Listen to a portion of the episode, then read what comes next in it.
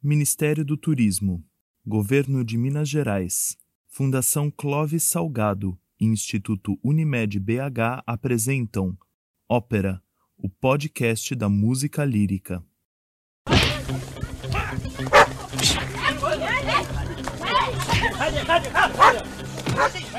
A polícia assustou-se, viu a ordem perturbada e perigos e armou-se de todas as suas extraordinárias prerrogativas para acabar com a questão. Mandou, pois, chamar à sua presença alguns dos que supunha chefes dos partidos e declarou-lhes que não queria saber de pateadas e que se alguma aparecesse, seria cada um deles individualmente responsável e recolhido à cadeia. Briga de torcidas? Confusão na manifestação? Que nada! O que o escritor José de Alencar narrava em 1855 nas páginas do Jornal do Comércio era o desentendimento entre os fãs de duas cantoras líricas que, naqueles tempos, marcavam presença na temporada de óperas do Rio de Janeiro. De um lado, os apaixonados por Anne Chardon de Meur, de outro, os partidários de Annetta Casaloni. E todos eles tinham o hábito, olha só, de ir às apresentações das rivais para vaiá-las.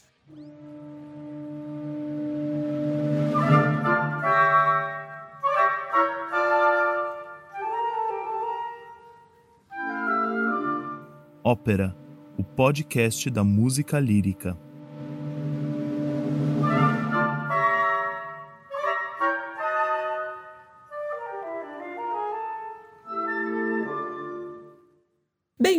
Bem-vindas e bem-vindos ao Ópera! Eu sou Carolina Faria e nesse primeiro episódio vamos falar sobre a voz, a alma da ópera porque a voz, em suas infinitas facetas, exprime os mais variados e intensos sentimentos humanos, da paixão ao ódio, da tristeza à alegria, dos ciúmes, dos medos, da esperança. E a voz divide mesmo opiniões. Em relação à guerra de torcidas daquele século XIX, o escritor Machado de Assis, por exemplo, estava no time da outra soprano, Augusta Candiani, que celebrou em diversos textos.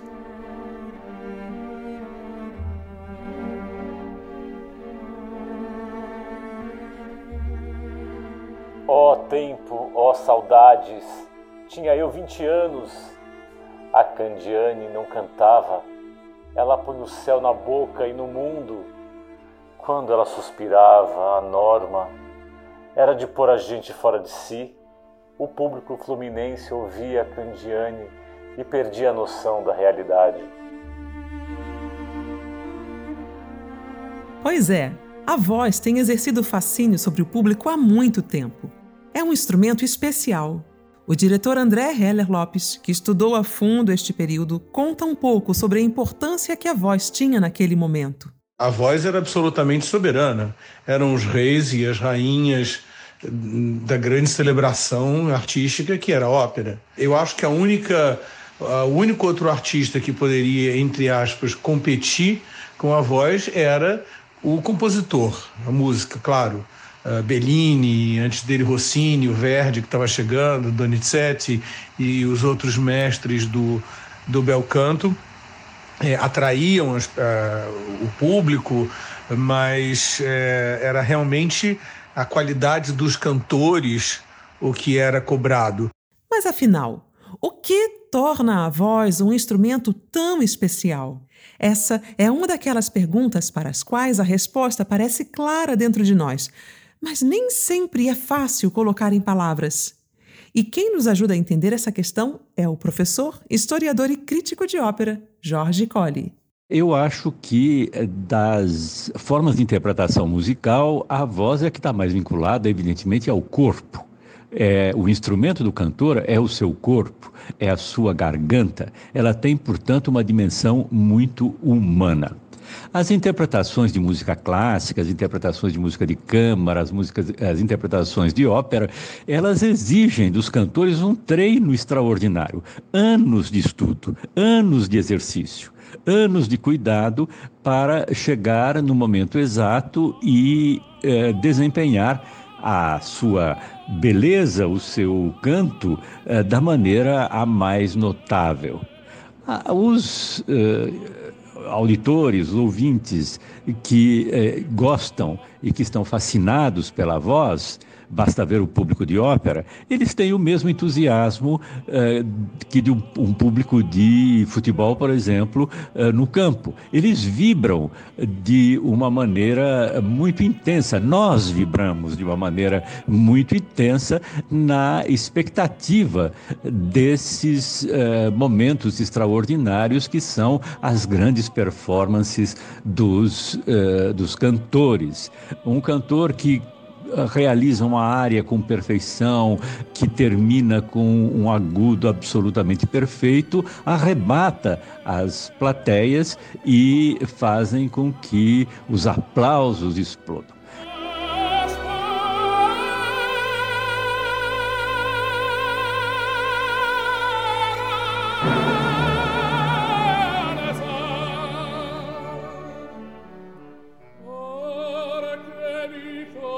conoscete e parla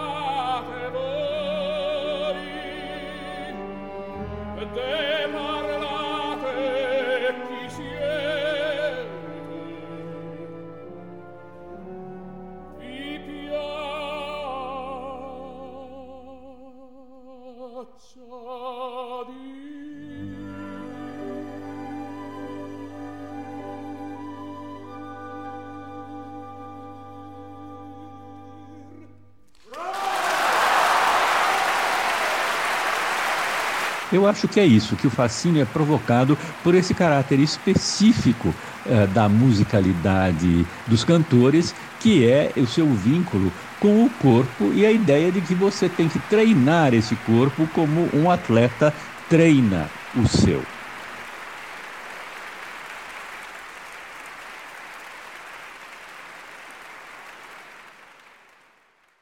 A mezzo-soprano Luísa Francesconi também nos ajuda a entender o fascínio provocado pela voz. Nossa, eu acho que a voz é fascinante por um, muitas razões. A primeira razão é que a voz é única, né? Ela é como a nossa nossa impressão digital. Cada um tem uma. Essa é a primeira coisa fascinante a respeito da, da nossa voz. A segunda coisa é exatamente o fato da gente, no canto, ter que trabalhar com o instrumento interno, que a gente não consegue enxergar os ajustes, né? Por exemplo, você está tocando piano, você vê como é que seus dedos estão em cima das teclas, você nota a sua é, a posição do seu braço, se o seu ombro está tenso ou não, etc. E na voz é tudo interno, então você se baseia muito em sensações, né? É fascinante também porque a gente fala, é um instrumento que diz um texto, né? E tá tudo ligado a como você expressa esse texto, o que que esse texto diz para você. E nesse caso, essa essa interpretação ela é muito mais profunda, porque há essa esse entendimento do texto. Mas fato é que dentro do teatro de ópera, o fascínio pela voz prescinde de explicações. Ele simplesmente acontece. E aí, em uma outra aproximação, talvez seja bom entendermos um pouco melhor o universo vocal e suas diferentes classificações vocais. Irineu Franco Perpétuo, explica pra gente como essa divisão se faz das vozes masculinas e femininas? No canto lírico, normalmente, a gente fala em três tipos de voz, ou seja, em três registros vocais: masculinos e três femininos. Então, do agudo para o grave, os registros femininos seriam soprano, mezzo-soprano e contralto. Soprano mais agudo. Mezzo-soprano não é soprano pela metade, é simplesmente um registro que é um pouco mais grave do que o soprano, mas ainda um pouco mais agudo do que o de contralto. E entre os homens, analogamente, tenor, barítono e baixo. Então tem gente que acha que tenor é sinônimo de cantor lírico. Não, tenor é simplesmente a voz masculina mais aguda. Mas depois tem a do barítono, que é um pouco mais grave, e a do baixo, cuja situação é de uma gravidade imensa. Claro que não existem duas pessoas iguais, então as vozes são diferentes, e dentro desses registros há uma série de subdivisões. Se não você pensa, você olha uma ópera lá, Falta Mágica de Mozart, papel da Rainha da Noite, soprano. Aí você olha uma outra ópera, Tristão Isolda de Wagner, papel da Isolda, soprano. É, muito dificilmente a mesma cantora vai conseguir cantar esses dois papéis, pelo menos não com a mesma idade, são vocalidades muito diferentes. Então tem uma série de subdivisões aí, por exemplo, o sistema alemão de Fach é, divide cada uma das vozes em várias divisões, justamente para dar conta da variedade que pode haver mesmo dentro de um registro vocal.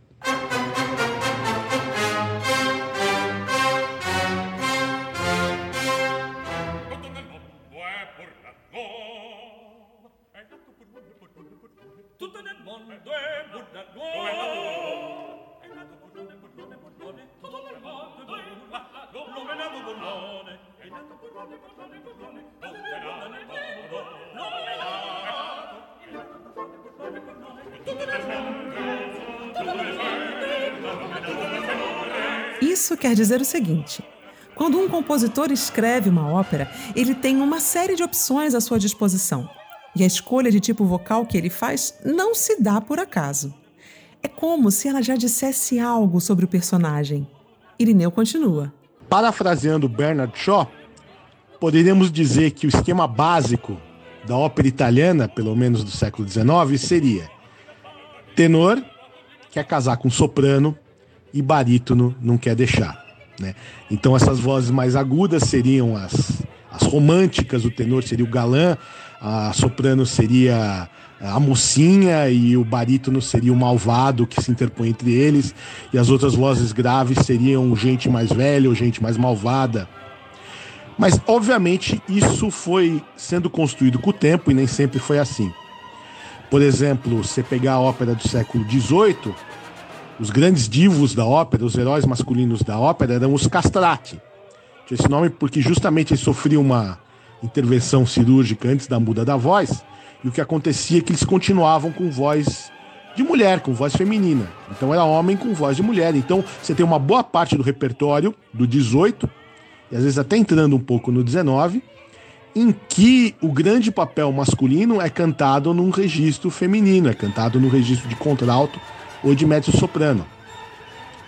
Quando começa a decair isso, é que os tenores, que até então eram papéis cômicos, papéis menores, assumem os grandes papéis românticos. É, num país como a Rússia, cheio de vozes graves, por exemplo, você tem grandes papéis heróicos para baixo. Enquanto na ópera ocidental, o baixo ou é alguém mais velho ou mais malvado, e muitas vezes o baixo é a encarnação do demônio.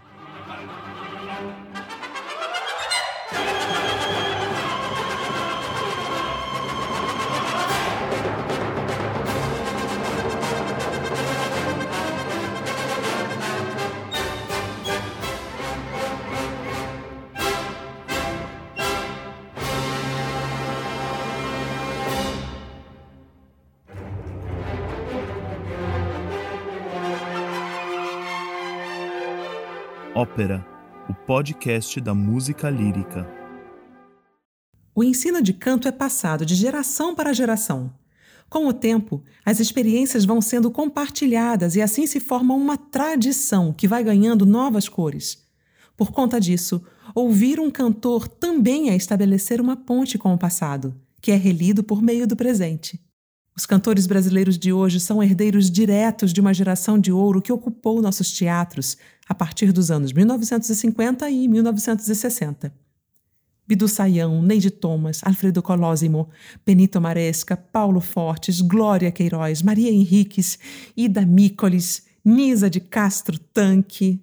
Tutti.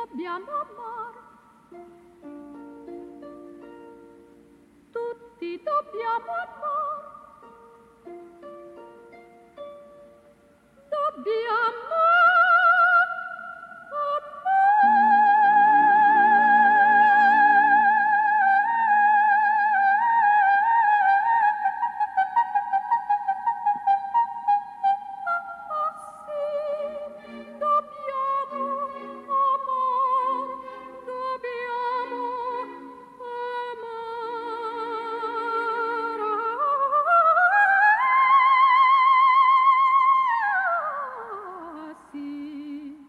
Esses eram apenas alguns dos grandes artistas que se apresentavam nas nossas temporadas. E também nas rádios, que naquela época transmitiam óperas ao vivo. Em São Paulo, a programação viajava pelas ondas da Rádio Gazeta, que tinha até um elenco próprio de cantores, comandado pelo maestro Armando Belardi. Em um depoimento à TV Unicamp, a lendária soprano Nisa de Castro Tanque lembra de sua chegada à emissora e da primeira vez que cantou para o maestro Belardi. Arrisquei, né? Bati. Entra. Ele achou que era alguém que ia tratar de algum negócio com ele. Eu entrei, né? Ele tirou o óculos, olhou assim. Pois não? Eu disse, é, eu vi a sua fotografia lá embaixo e a musiquinha tá aqui. Eu vi sua fotografia lá embaixo e me deu curiosidade de vir fazer um teste com o senhor. E quem falou para você que está em dia de teste? Eu tenho os dias marcados. Ah, pois é, mas eu venho de longe, eu venho de Campinas. Para eu ouvir. Então, se não for muito trabalho, o senhor ouvir. É só para o senhor me dizer assim: desista, filha, enquanto é tempo. Não perca tempo, está péssimo isso que você está fazendo. Eu aceito. Só que eu quero uma opinião a respeito disso. Ninguém fala nada. O pessoal diz que eu estou cantando, que está cantando bem, eu estou acreditando. Agora o senhor não, o senhor é uma autoridade. O senhor é a máxima autoridade que eu estou conhecendo. O homem se encheu, né? Tá bom, se é por isso. Então vamos lá. Botou a música no piano. O que este maestro me judiou, meu santo Deus, uma hora ele corria, eu corria junto, uma hora ele fazia, eu ia junto. Quando chegou na hora de fazer os agudos, os cariquiqui lá de cima, ele ficou encantado com a história e abriu a porta. As coisas acontecem na vida da gente, ninguém sabe explicar bem o porquê. As coisas se encaixam quando tem que ser, quando uma quando tem que acontecer alguma coisa na vida da gente, está feito, está escrito. Abriu a porta, diretor-geral da Rádio Gazeta. Ele morava em Campinas. Chamava-se Ita Ferraz, diretor da Rádio Gazeta. Entrou e escutou um pedacinho assim e falou assim, quando o maestro deu a corda e eu terminei, ele falou assim, Parece que temos nova contratada.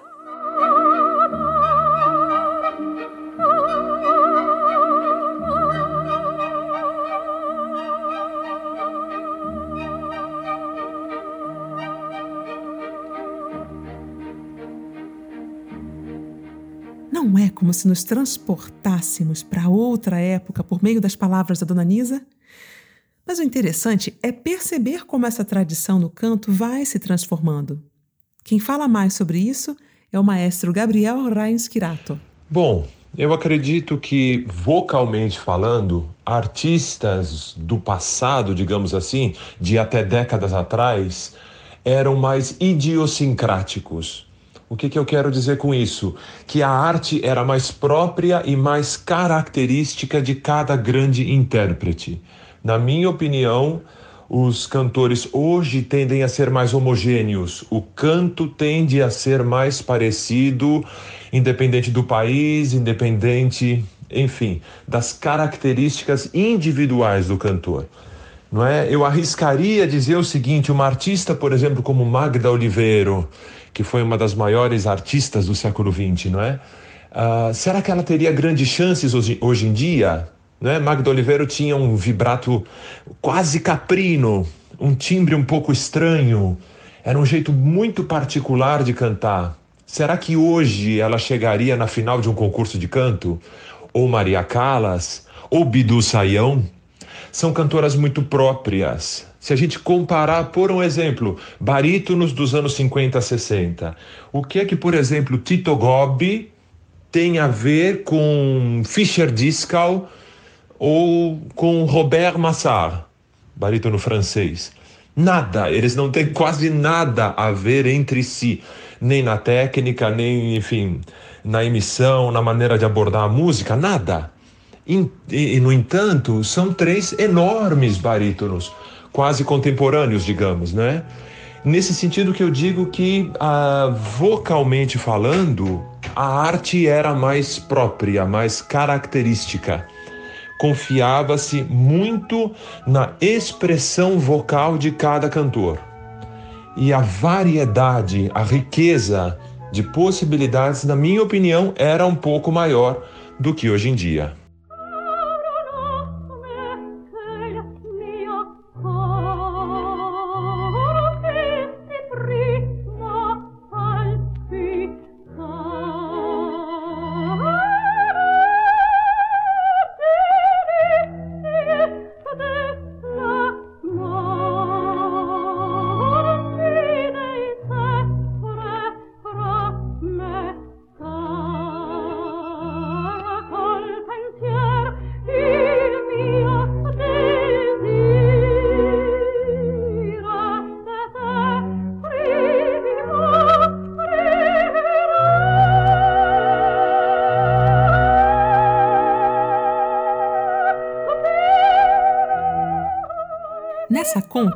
Vários fatores a serem considerados. Um deles é a busca de se aproximar do estilo das obras interpretadas, porque ele também varia.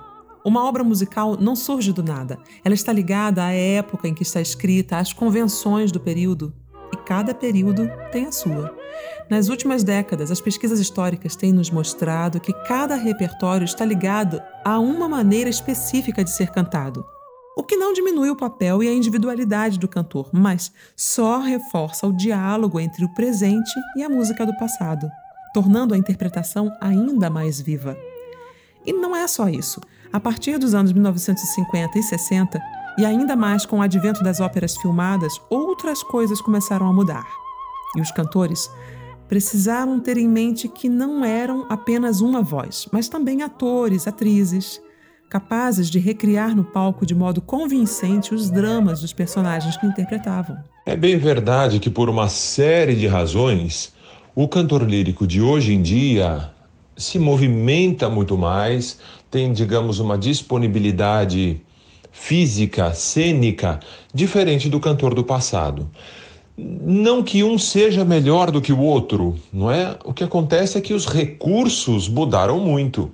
Olha, se a gente for pegar, se a gente for voltar décadas, séculos atrás, o que é que acontecia? O cantor, no momento da sua grande área, ele precisava encontrar um ponto bem iluminado do palco, lá atrás, próximo a algum lustre, alguma coisa que o iluminasse bem, e ali ele se interpre ele interpretava, ele se posicionava, interpretava a sua área sem grandes movimentações, porque ele não queria ficar na sombra. Hoje em dia, esses deslocamentos, essa movimentação é muito maior, tanto por possibilidades de recursos de iluminação, eh, de, de plataformas que sobem e descem, elevadores e tudo isso, quanto por uma expectativa geral uh, do público, dos diretores e até dos próprios intérpretes mesmo, com relação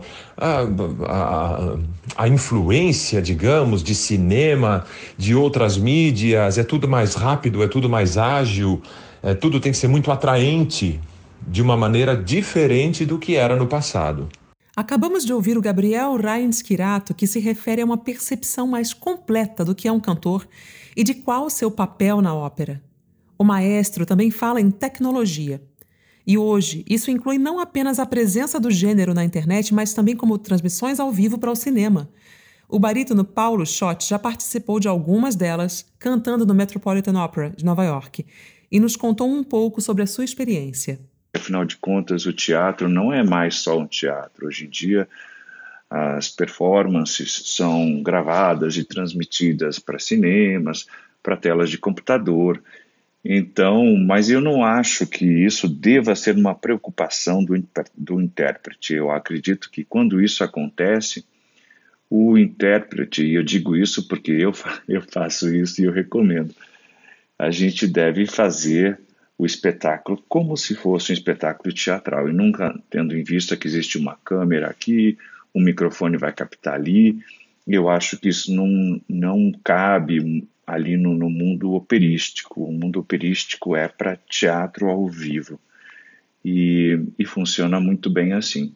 O que vai ser captado né? aí é, é competência do técnico de som, do técnico de imagem e não do cantor. Meu amor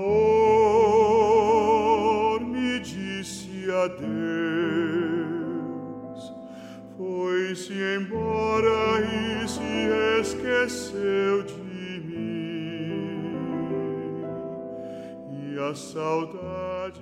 Vamos nos dando conta de que vários elementos interferem na maneira como um cantor precisa se preparar para a carreira. E então aí surgem outras perguntas importantes. Como se forma um cantor e como começa a sua carreira?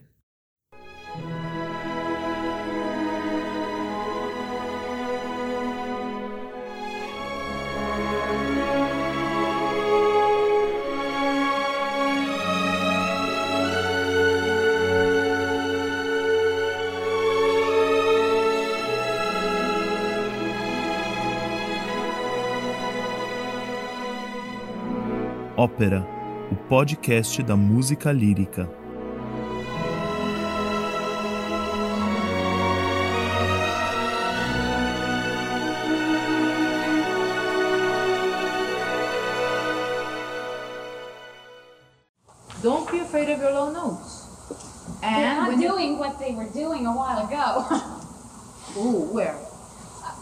when I You're was not practicing this before I got here, they weren't Well, you're doing not there anymore. Now I'm you're sure here. not. Well, forget it. So you see, this should be lyric. Though the voice is out. Huh? Mm-hmm. Would you do it now, or would you rather study it? Because I see you learn quite a bit. Um, it's very important. Why the don't we first study phrase. some more before I do this? Yes, I'd rather. So would I. Because also by the time you get to the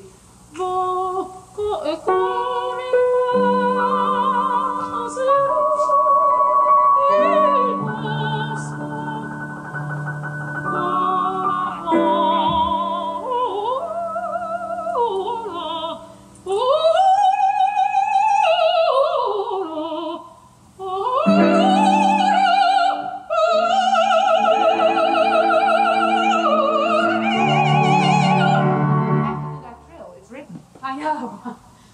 to work on your. But it's very good. Only you must your notes here. O que a gente acabou de ouvir foi um trecho de uma aula com soprano Maria Callas, oferecendo aos alunos da Juilliard School um pouco de sua experiência. E é assim que acontece. Para o cantor, tudo costuma começar na sala de seu professor. É ali que são dados os primeiros passos, as primeiras notas ainda hesitantes, e essa relação entre mestre e aluno é muito especial. E muitas vezes vai além do próprio canto. A soprano Gabriela Patti lembra com clareza da primeira vez que entrou na sala de sua professora, Dona Leila Fará, e compartilhou essa lembrança com a gente. Uma das minhas mais doces memórias foi o primeiro dia que eu conheci a Dona Leila. é, de verdade, porque eu já tinha visto muitas vezes no Teatro Municipal e ficava sempre encantada por aquela por aquela aura de de carisma que rodeava ela e que fazia com que tantas pessoas se sentissem atraídas por aquela figura tão tão emblemática, tão maravilhosa, tão importante, né, no mundo da ópera brasileira. É, ela não aceitava qualquer aluno e por isso eu, quando quis estudar com ela, fui fazer uma audição para ela na casa dela. E eu lembro de entrar naquele prédio em Higienópolis com bastante medo, era muito novinha, tinha uns 18 anos, 18, 19 anos, e quando ela abriu a porta com aquele sorriso, mas já foi falando: Olha, minha filha, é só uma audição, se você não tiver talento, eu vou ser muito sincera com você. E foi super gostoso porque eu resolvi cantar a área da museta, que foi o meu primeiro papel em quase em quase tudo é, que eu debutei. E eu lembro dela me aceitar como como aluna e eu fiquei tão feliz. E de lá nasceu uma uma relação aluno-professora, mas também mãe e filha. Num determinado momento, a dona Leila ela acolhia a gente de uma tal forma que a gente se tornava realmente parte da família. E os primeiros papéis que eu ganhei na vida, na verdade, que eu ganhei as audições, foi por ela ter pessoalmente, pegado no telefone, como se fosse um agente, e ligado para cada maestro. Ah, você tem que ouvir essa pessoa, ela tem talento. E eu lembro que foi assim que um dia ela fez o maestro Malheiro ir até a casa dela tirou ele do teatro municipal para que ele viesse me escutar e através dele eu acabei fazendo uma outra audição para o maestro Isaac Karabichevski, eu ganhei meu primeiro papel no Teatro Municipal de São Paulo, que foi a Carmen, a Micaela da Carmen, e aconteceu a mesma coisa com o maestro Jamil Maluf, que foi com quem eu realmente debutei, que no Teatro Alfa, Alfa Real na época, ela ligou para o maestro Jamil e falou: Você tem que ouvir essa menina, e foi assim que ele me colocou na audição da, da Boêmia. E foi realmente, foram anos maravilhosos, de muito aprendizado, de muita amizade.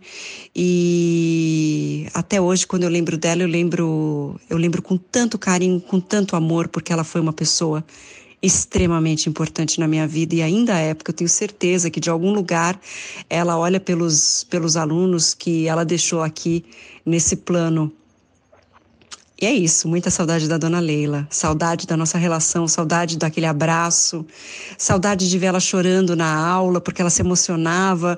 A gente às vezes cantava coisas que não eram nem exatamente ainda do, do nosso repertório, mas só para a gente chorar juntas, para criar essa, essa grande é, amizade e, e relação aluno-professora também.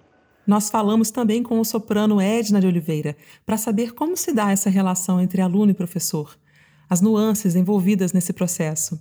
O professor de canto, ele tem uma função parecida com a do médico, que é a de diagnosticar se o aluno está exercendo toda a funcionalidade das estruturas que envolvem o canto, o trato vocal, e orientá-lo por um caminho técnico e pedagógico seguros na busca de uma boa e agradável produção vocal. O professor ele tem que ter o cuidado de ouvir os sons produzidos pelo aluno e descobrir se o que ele está produzindo é o correto ou se ele produz um som com uma qualidade técnica ou vocal, né? Com a evolução das pesquisas da ciência da voz e da pedagogia vocal, o professor hoje ele pode conduzir o aluno por um caminho técnico seguro para obtenção de um canto, um canto limpo, é, saudável e seguro. O professor deve oferecer ao aluno segurança técnica, porque com as informações embasadas que o professor tem, não só nos conhecimentos ou nas experiências pessoais, mas também na evolução e na aplicação da nova pedagogia vocal, que é baseada na ciência, nas experiências e principalmente no conhecimento, o aluno pode obter segurança, ele pode se sentir seguro, ele pode confiar nesse professor. Acho que a, a palavra é confiança é a chave. O professor de canto ele sabe o caminho, pois ele já percorreu esse caminho. Eu sempre digo que o aluno tem que ter a confiança de, de se deixar ser guiado pelo professor num longo caminho que é um túnel, que é a técnica vocal, pois o professor ele já sabe o que vai encontrar no fim do túnel, porque ele já percorreu esse caminho. Então a palavra é confiança. Em um país como o Brasil, em que há tantas realidades distintas, a formação do cantor também assume diferentes formas. O maestro Abel Rocha, que tem se dedicado a trabalhar com jovens cantores, nos oferece um panorama nesse sentido. Quando a gente fala da formação do cantor lírico no Brasil, na verdade nós estamos nos referindo a muitas realidades diferentes espalhadas pelo país como um todo. Desde aquelas cidades ou estados que têm uma produção uma, ou escolas mais bem organizadas e que podem oferecer uma formação mais completa, desde a aula de canto em si até as disciplinas que, que, que transitam em volta da aula de canto e até as práticas de de execução de ópera, até aquelas situações no Brasil onde, no máximo, que a gente tenha um professor de canto em algum lugar que consegue dar aula para aquele aluno que tem uma boa voz, ou, uma, ou um grupo que tenta fazer ópera por conta própria. Então, hoje em dia, ela ainda é muito dispar. Parece não haver dúvida de que, além das dificuldades próprias da formação de um cantor, tudo fica ainda mais difícil na hora de entrar para o mercado, de construir a carreira, como explica Luísa Francesconi. Eu acredito que a maior dificuldade que um cantor lírico enfrenta no Brasil é a entrada no mercado de trabalho, né?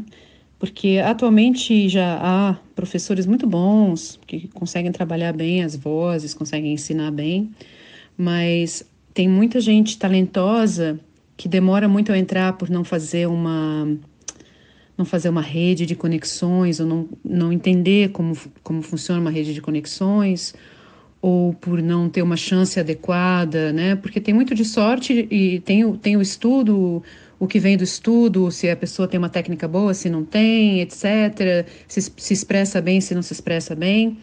Mas tem um pouquinho de sorte também, né? De estar no lugar certo na hora certa e conhecer pessoas que possam é, abrir caminhos. Então, eu acho que, como o mercado no Brasil é muito pequeno, né? Tem muita pouca coisa sendo feita, ainda mais agora nessa, nessa pandemia, então é, é não tem nada, né? As coisas estão voltando aos poucos, mas mesmo assim já era, já era pouco antes para o tanto de cantor lírico que, talentoso que o Brasil tem, né? Então eu acho que essa entrada no mercado, essa possibilidade de entrada no mercado, é uma das grandes dificuldades do cantor lírico aqui.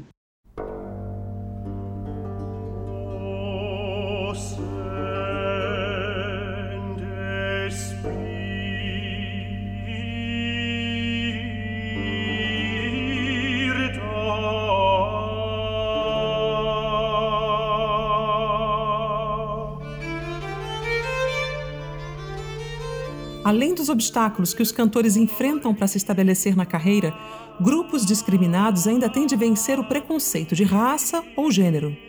Em todo o mundo, essa questão ganha cada vez mais relevância enquanto o universo da ópera tenta lidar com problemas históricos. A presença dos negros no cenário da ópera brasileira é ainda infinitamente pequena diante das produções que ocorrem em todo o país. As vozes negras, consideradas quentes e cheias de harmônicos, sofrem o preconceito de não se encaixarem em papéis de óperas como as de Mozart, por exemplo, por serem consideradas escuras demais para determinados personagens ou para muitos personagens. Ora, Mozart e outros grandes compositores, quando escreveram, eles não pensaram numa cor de voz ou numa cor de personagem, pensaram numa tessitura vocal. Então, é, para mim, é falsa a ideia que existe um processo de desmistificação de estereótipos de personagens com características eurocentristas no Brasil. Tanto no, nos Estados Unidos quanto na Europa, as casas de ópera procuram novos compositores e novas ideias para que essa inclusão aconteça de fato. Não adianta no Brasil chamar uma cantora negra para o papel de Aida ou um cantor negro para o papel de Amonázaro só porque eles são pretos. Eles têm que ser chamados para outros papéis porque eles são ótimos cantores. Essa foi Edna de Oliveira, soprano que, junto com outros artistas negros como Michel de Souza e Mary Oliveira, criou o festival Ubuntu, justamente para refletir sobre o espaço dos negros na música clássica e na ópera, e em formas de lutar contra o preconceito. Mas, de volta à formação do cantor. Vamos parar por um momento para pensar nas diferenças entre a sala da casa de um professor, ou então a sala de aula de uma universidade e um teatro de ópera. As diferenças são grandes, começando pelas proporções, que nem se comparam. Imagine o que é a capacidade de projetar a voz sem microfone para preencher o volume de um teatro. Ou então, de se colocar cenicamente em um palco. Além disso, o aspirante a cantor tem de sentir a voz ao longo da apresentação de uma ópera completa, e não apenas de alguns trechos que costumam ser cantados em recitais de estudantes. O fato é que a formação do cantor, de alguma forma, se completa no palco. E por isso mesmo, nos diz o maestro Abel Rocha, não dá para dissociar a formação da realidade do mercado. Para falar de uma transição da vida acadêmica, da, do estudante para um profissional, nós precisaríamos ter claramente uma, uma rede de atuação profissional de ópera no país, que ela é muito incipiente. Ela fica num vai e volta muito diferenciado. Alguns anos você tem bastantes produções, nos últimos anos a gente viu o Brasil inteiro perder a quantidade de produções de óperas. Não estou me referindo aos dois anos da pandemia, mas já anteriormente, cidades, estados ou grandes teatros que poderiam produzir, que já produziram até 10, 11 títulos por ano, se satisfazer com a produção de dois títulos. Então, você não tendo um mercado profissional claro, é muito difícil falar da transição da vida de estudante para a vida do profissional. E se você ainda mais coloca assim, ah, vamos descobrir um grande talento hoje, usa esse grande talento, o mercado não está organizado para que esse grande talento de hoje seja um profissional pelos próximos 15, 20 anos, que era o que a gente precisaria pensar, que os profissionais de ópera têm que poder cantar nos palcos por pelo menos 20 anos consecutivos, 20 a 25 anos antes de se transformarem em professores, né? A gente tem que pensar que a carreira tem que contar com profissionais também de idade, não só dos jovens que entram. Então, falta espaço não para experimentar a voz, mas para ter uma carreira profissional onde é, o, o, esse experimentar filtre de uma grande massa de alunos que querem estudar canto, aqueles que realmente vão poder ter uma carreira profissional como solista. Estamos falando do canto lírico, estou imaginando do solista. O profissional de coro é uma outra realidade. Então, se nós investirmos na realização de espetáculos profissionais de ópera pelo Brasil como um todo, isso vai acarretar uma demanda, sim, de um mercado de cantores que vão se formar. E essas formações vão se dar nos espaços que elas têm que acontecer, que são as universidades, os cursos livres, as, as pequenas companhias de ópera que deveriam existir pelo Brasil como um todo, exatamente porque os grandes teatros demandam bons profissionais. São nesses lugares de, de, de princípio de acesso que os cantores vão experimentar os seus talentos, experimentar suas experiências, passar por experiências, poder conviver com profissionais que vão ensiná-los a atuar até que eles estejam prontos, logicamente, para assumir o mercado profissional dos grandes teatros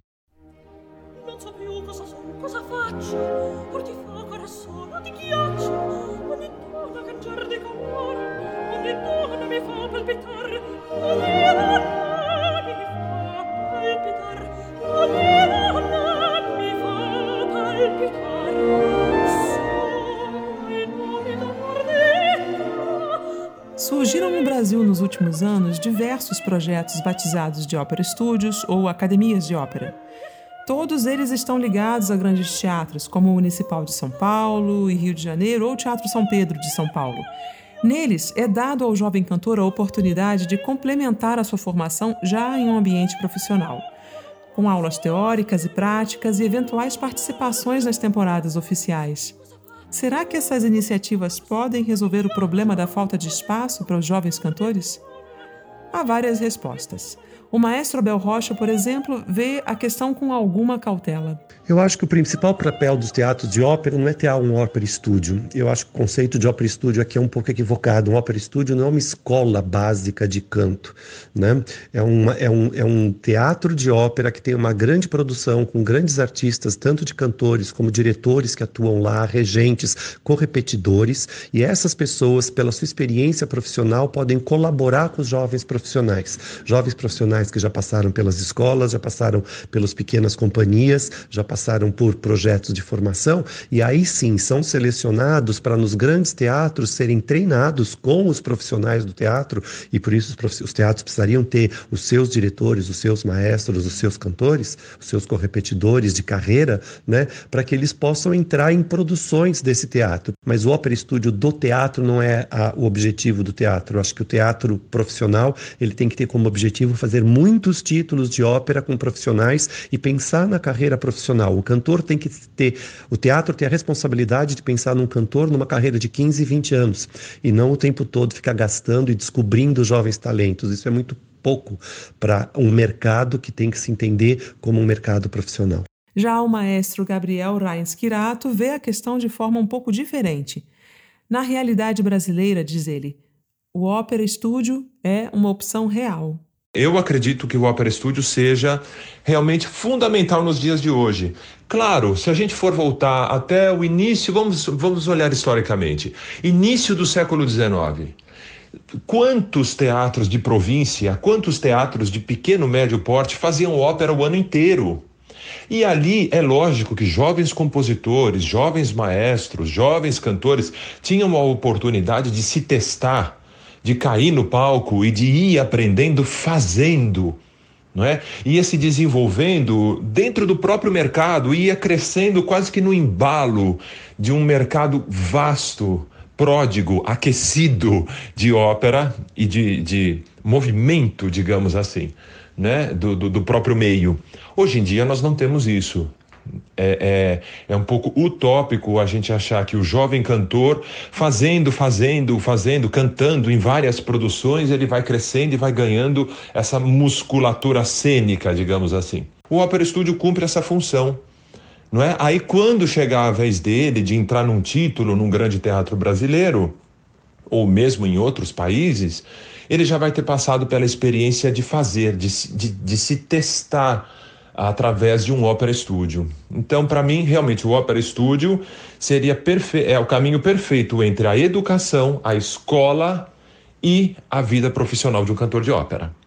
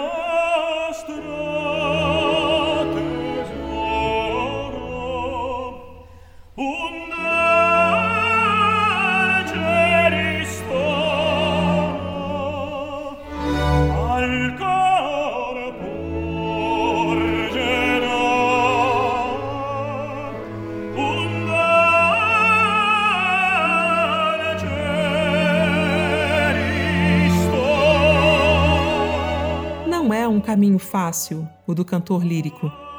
Mas companhias independentes têm sido criadas, cantores têm buscado um repertório amplo com especial atenção à música nova. E assim a voz continua a encontrar caminhos e a encantar plateias. Pois ela nos revela um mundo, um mundo que sem o canto não se revela por completo e que nos é descrito a cada nova geração de cantores. Precisamos muito dessa nova geração o teatro continua vivo, a ópera continua viva e a gente precisa de gente que ama é, com paixão é, a ópera e o teatro. Paulo Schott tem razão. E podemos também lembrar do que escreveu o musicólogo Peter Conrad. Os cantores na ópera cantam o que sentem, ao contrário de nós que dizemos apenas aquilo que acreditamos ser necessário dizer. O mistério do canto está na capacidade de revelar nossa irracionalidade, nossos instintos, nossas visões sobre a vida e a morte, a paixão e a dor, nossas ruínas e vitórias. O canto, afinal, é a música feita do corpo, uma música essencialmente e, acima de tudo, humana.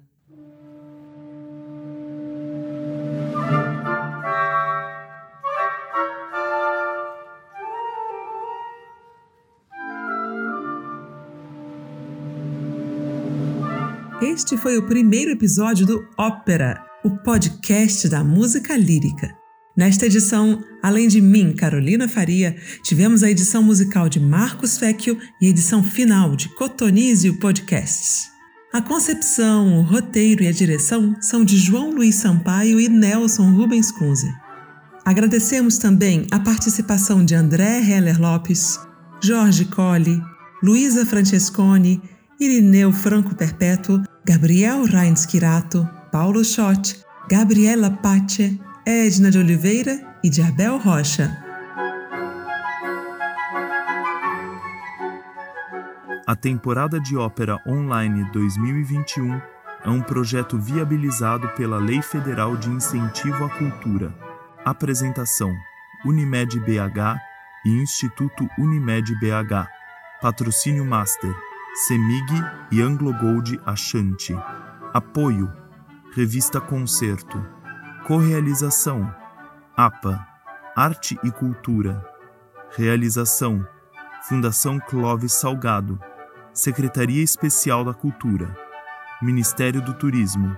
Governo Federal. Pátria Amada Brasil.